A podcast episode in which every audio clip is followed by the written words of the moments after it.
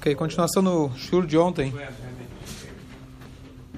Quando o Jaime fez a pergunta, o que é tão importante para o Hashverosh, a construção do Beit HaMikdash, então a gente começou a voltar um pouquinho na história, da, na introdução da história de Purim. Então, só resumindo quem não estava aqui, basicamente, é, estamos falando aqui aproximadamente 350 anos antes da Era Comum, que isso foi quando foi começado a reconstrução do segundo templo sagrado ah, o tempo que durou, o tempo que o, o, o, povo ficou no exílio na Babilônia, o primeiro templo tinha sido destruído pelo Nabucodonosor, ele era rei da Babilônia, ele exilou o povo, destruiu o primeiro templo sagrado, e o tempo que eles ficaram nesse eh, exílio foi 70 anos. A gente explicou algumas os cálculos diferentes que a gente falou ontem, e o que acontece é o seguinte, a gente explicou ontem que a Vashti, que é a famosa esposa, primeira esposa do Ahasverosh, ela era neta do Nabucodonosor. Ela era filha do outro rei chamado Belshazzar. Eu contei outra história que basicamente apareceu, faltou só a palavra que apareceu na parede dele no dia que ele fez, na verdade, um banquete. E faltou contar que nesse banquete, na verdade, ele usou os keilim do Beit HaMikdash, os utensílios do Beit HaMikdash. Então, quem não estava aqui, só estou vendo aí umas caras. Recontar melhor quem não estava aqui ontem. Então, Nabucodonosor destruiu, destruiu Beit HaMikdash e ele exilou o povo para a Babilônia. O filho dele chamava Belshazzar, e, a, a, e ele então fez um belo dia, ele fez um banquete, e nesse banquete apareceu de repente uma escrita milagrosa na parede, com as palavras em aramaico, Mana Mana Takelu Farsi. E ele não sabia interpretar, até que chamaram o profeta Daniel, e o Daniel interpretou e falou para ele que você vai morrer hoje mesmo, e a Pérsia e a Média vão dominar então a Babilônia, e você vai morrer hoje. E de fato, assim que aconteceu, como a gente falou ontem, a história, ele, ele mesmo acabou caindo na própria armadilha, ele saiu do palácio, ele voltou, foi morto, e assim assim a, o reinado passou para a Pérsia e a Média, do, para o Ciro e o, para o Ciro e o Dariaves, que era o Dário. Okay? A filha desse Belshazzar, que foi quem fez a festa, quem viu isso, esse escrito, no, no, escrito no, na parede, e ele acabou morrendo, era a Vashti. A Vashti acordou no meio da noite, ela não entendeu o que estava acontecendo, foi chorar no colo do pai, achando que era o pai dela, mas o pai já estava morto, e na verdade ela foi chorar no colo do próprio inimigo. E eles então adotaram a Vashti, já que ela tinha o sangue real, foi com essa Vashti que o famoso Ahasverosh se casou. Então, voltando aqui à introdução, o Beit HaMikdash, antes da história de Purim, ele estava sendo reconstruído. Algumas pessoas estavam já tinham subido para Jerusalém e eles estavam querendo reconstruir o templo. Quando isso aconteceu exatamente? Então, o Koresh e o Dariaves, que foram esses dois reis que agora estavam dominando o mundo inteiro, eles depois o Dariaves era o sogro do Koresh, tá? Ele viu, observou o que aconteceu com esse homem. O Belshazzar, que era um grande rei, o profeta disse: Você vai morrer nessa noite, dito e feito. Ele entendeu a mensagem ele entendeu que Deus estava por trás. E ele soube ligar as coisas, que ele foi castigado pelo fato que ele usou as roupas do Kohen Gadol, coisa que o Ahasverosh fez depois também, que ele usou os utensílios do Beit HaMikdash, então ele falou, tá vendo? Ele usou, ele usufruiu do, do, do Beit HaMikdash, foi por isso que ele foi castigado. Então eu vou ser esperto, eu quero ser um rei, que Deus me apoie. O que, que eu vou fazer? Eu vou mandar, dar, autorizar para que possa ser reconstruído o segundo Beit HaMikdash. Foi aí então que ele deu o aval, ele pediu para o seu genro, o Koresh, ele falou, por favor, vai lá e reconstrua o Beit HaMikdash. Até aqui, antes da história de Purim apareceu o, a pequena Vashti, a bebê cresceu, ela se casou com a Hashverosh, e o que acontece? Ela chegou e falou para o marido, peraí, o meu avô foi aquele que destruiu o primeiro Beit HaMikdash. Você, agora que se casou comigo, eu quero que você mantenha a tradição familiar nossa, certo? Você sabe que é a mulher que manda em casa. E quem não sabe, a Megillah ensina pra gente que quem não souber, corta a cabeça, tá certo? Então, ela falou, eu quero que você pare. E junto então com o Haman e seus amigos, ainda vieram e falaram para o Ahasverosh, falaram, olha, essa aqui na verdade é a maior força, é a maior resistência indestrutível do povo judeu. Todos aqueles, Deus nos livre, que tentaram destruir Jerusalém, só conseguiram com uma intervenção divina. Porque Hashem quis que o Beit HaMikdash fosse destruído, porque as, as muralhas, as paredes eram realmente, praticamente invencíveis. Tanto é que a gente comentou outro dia sobre as dez tribos perdidas, quando aquele rei da Síria, o Sanheri, foi, foi dominando todos os povos, ele conseguiu chegar até Jerusalém. De lá ele não conseguiu, por isso, Baruch Hashem, a gente está aqui até hoje, que somos descendentes das duas, das três tribos, Yehudá, Benjamim e Levi. Ou seja, quando chegava em Jerusalém, ninguém conseguia passar. Então Haman falou, peraí, você vai deixar um lugar, um forte, aonde os judeus vão poder se proteger, e qualquer dia vão se rebelar contra a gente. A Hezverosh assinou embaixo e falou, então beleza, vamos agora congelar a obra do Beit HaMikdash, e assim foi que ele mandou parar a construção do Beit HaMikdash. E mais uma coisa curiosa, lá para o final da Megillah, quando a gente tem logo antes da virada, nós temos um momento onde a Esther ela faz um banquete com Haman, com Ahasverosh e com Haman. Depois ela pede, eu quero um segundo banquete. O que, que ela pede para ela? Então, nas duas vezes, o Ahasverosh fala, fala minha querida, o que, que eu posso fazer por você? Me peça um milhão de dólares. Traduzindo, eu faço por você qualquer coisa. Mas ele fala as seguintes palavras, Ad Hatzi Malchut eu te dou até metade do reinado. O que quer dizer metade do reinado? É dinheiro? Qual que é o problema?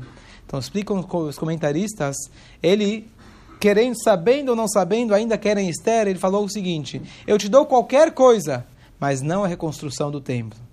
Até metade do reinado significa, dizem os comentaristas, o Ahasverosh, apesar que ainda não sabia quem era Esther, mas ele estava dizendo, em outras palavras, por trás das palavras, eu deixo, te faço qualquer coisa. Até metade. Quer dizer até metade? A partir daqui não. O Beit HaMikdash, faça o que quiser. Isso eu não vou fazer por você. Assim dizem os comentários. Aqui a gente volta realmente ao ponto que a gente disse ontem, de que toda a história de Purim por baixo do pano, o que significava? Era a construção ou a não reconstrução, Hazu Shalom, do Beit HaMikdash.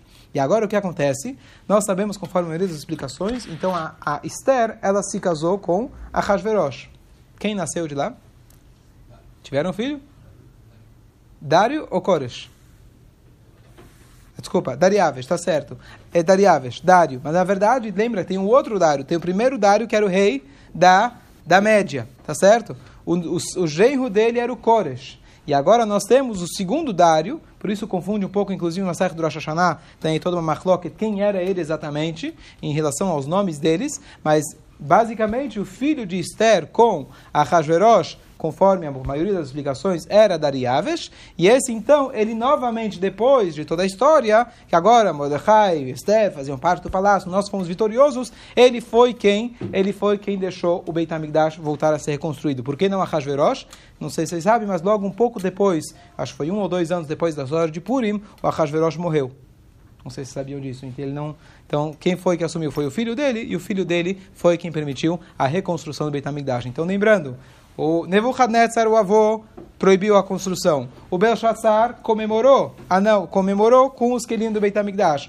Dariavesh e Koresh mandaram reconstruir. Chegou a Hashverosh com a Vashti, que era neta do Nebuchadnezzar, mandou parar, terminou a história de Purim, voltou. Então aqui de novo a gente vê toda essa história, como revolve, ela envolve a assunto do Beit HaMikdash. E mais uma coisa super curiosa que eu descobri, está aqui, o, o Mel Noes traz para a gente uma coisa incrível. A gente sabe que Haman era descendente de Agag, rei Agag, que era descendente de quem? De Amalek. Amalek era filho de quem? Ele faz. Não, ele faz? Ele faz, muito bom. Ele faz era filho de quem? Esav. Esav. Muito bom, Jaime? Nota 10. Essa aula. Então, o que acontece? Esav, Amalek é neto, descendente de Esav. Tá certo? Lembram disso. Agora, olha que curioso. Nós sabemos que o Amalek, ele foi o primeiro povo a atacar o nosso quando a gente saiu do Egito. E normalmente a gente fala que o que o ódio de Amalek é um ódio sem sentido, sem nenhuma explicação. Porque quando, se tivesse uma questão de conquista de terras, até que eu entendo. A gente vai ter depois Amon, Moab, ou o próprio Egito que estava com medo que a gente ia conquistar, ia se juntar contra os inimigos. Amalek não tinha terra. Amalek era nômade, não tinha uma terra fixa, ficava em alguns lugares, mas não tinha uma terra própria. E eles simplesmente vieram atacar o povo judeu, por quê? Porque vieram atacar o povo judeu. Por isso a gente compara isso muito com antissemitismo. É simplesmente um ódio contra os judeus. Tá certo? Mas aqui o Midrash ele traz uma explicação curiosa. Por que Amalek foi lá e atacou o povo judeu? O que, que ele fala? Nós sabemos que, na verdade, a discussão entre Amalek e o povo judeu começou antes. Nós tínhamos, na verdade, Yaakov e Esav, os dois filhos que sempre brigavam. Esav, na verdade, por quê? Pelo, pelo que, que eles brigavam? Pelo que, que estavam brigando? Qual era o motivo da briga deles? Primogenitude, tá certo? Então o que aconteceu no final das contas? Jacob ele pegou as brachot do pai, que entre as brachot do pai é que ele vai receber uma terra boa, que se referia a onde? Eretz Israel. Então o que que Amalek, que é descendente de Esav, incomodava ele demais? Vocês estão saindo do Egito. Até agora eu estava tranquilo, vocês estão lá no Egito, eu estou tranquilo, para Israel vocês não vão chegar. Mas a partir do momento que vocês saíram do Egito, o que, que vai acontecer? Vocês estão aqui no caminho de Israel. Eu não vou deixar que isso aconteça. Eu não vou deixar que vocês cheguem em Eretz Israel e construam o seu reinado, que simbolizado mais do que tudo no Beit HaMikdash. Eu não quero que isso aconteça. Esse foi o primeiro Amalek. O que, que acontece de novo aqui com Aman? A mesma história.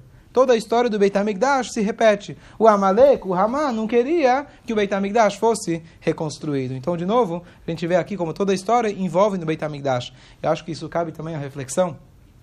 E nessa semana a gente começou o livro de Vaikra, e quando a gente começa a ler o livro de Vaikra, os korbanot, os sacrifícios, e já nas últimas semanas, quatro semanas, cinco semanas, lendo sobre a construção do tabernáculo, parece sempre uma coisa talvez enjoativa, sem sentido, atual e etc. Mas se a gente for ver, essa história de Purim mostra pra gente como o Beit HaMikdash, ele foi o motivo da maior polêmica, tá certo? De toda a história de Purim. Não só de Purim, já desde Pesach, desde a da saída do Egito. O que acontece? O Beit HaMikdash era o centro nosso o Beit HaMikdash, onde acontecia tudo. A Torá fala pra, a Mishnah fala para a gente que o, o, o, mundo é estabelecido a Torá, Avodá e Gmilut Hasadim. Torá, o estudo da Torá, Gmilut Hasadim é a prática de bondade, boas ações. E o que, que é Avodá? Serviço é o serviço no templo. O serviço no templo é um dos três alicerces, os três pilares na qual o mundo está de pé. Hoje a gente substitui por Tfilá, maravilhoso, etc. Mas o original a fórmula original é o Beit HaMikdash. E a, a, a, vivência judaica com o Beit HaMikdash era completamente diferente. A pessoa via os milagres, tinha uma proximidade com a Shem, etc. Então, por isso, vale a pena, a gente está começando agora a estudar, vai crer, etc. A gente tem que se aprofundar nesses korbanot. Número um, para que é a Torá. Número dois, a gente não tem mais o Beit HaMikdash, por enquanto, que seja em breve, Mashiach chegue, a gente vai ter. Mas a gente estuda e, através disso, a gente consegue ter um pouquinho, pelo menos, dessa vivência que tinha nesse, é, no, dentro, dentro do Beit HaMikdash.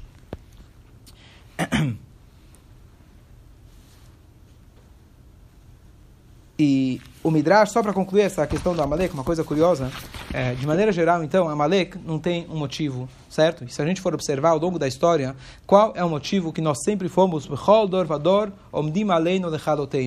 se alguém quiser fazer uma pesquisa histórica, por que será que sempre seguiram a gente? Não existe um denominador comum. Por quê?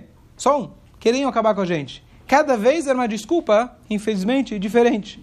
Não é religião, porque a gente vê, infelizmente, 70 anos atrás, tinha pessoas que não eram religiosas e assim por diante. Não é questão de conquista de terras, que muitas vezes a gente não tinha terras. É porque os judeus têm dinheiro, então é culpa deles. Se eles não têm dinheiro, então estão consumindo. Tudo, todos os tipos de cenários a gente já passou, e infelizmente,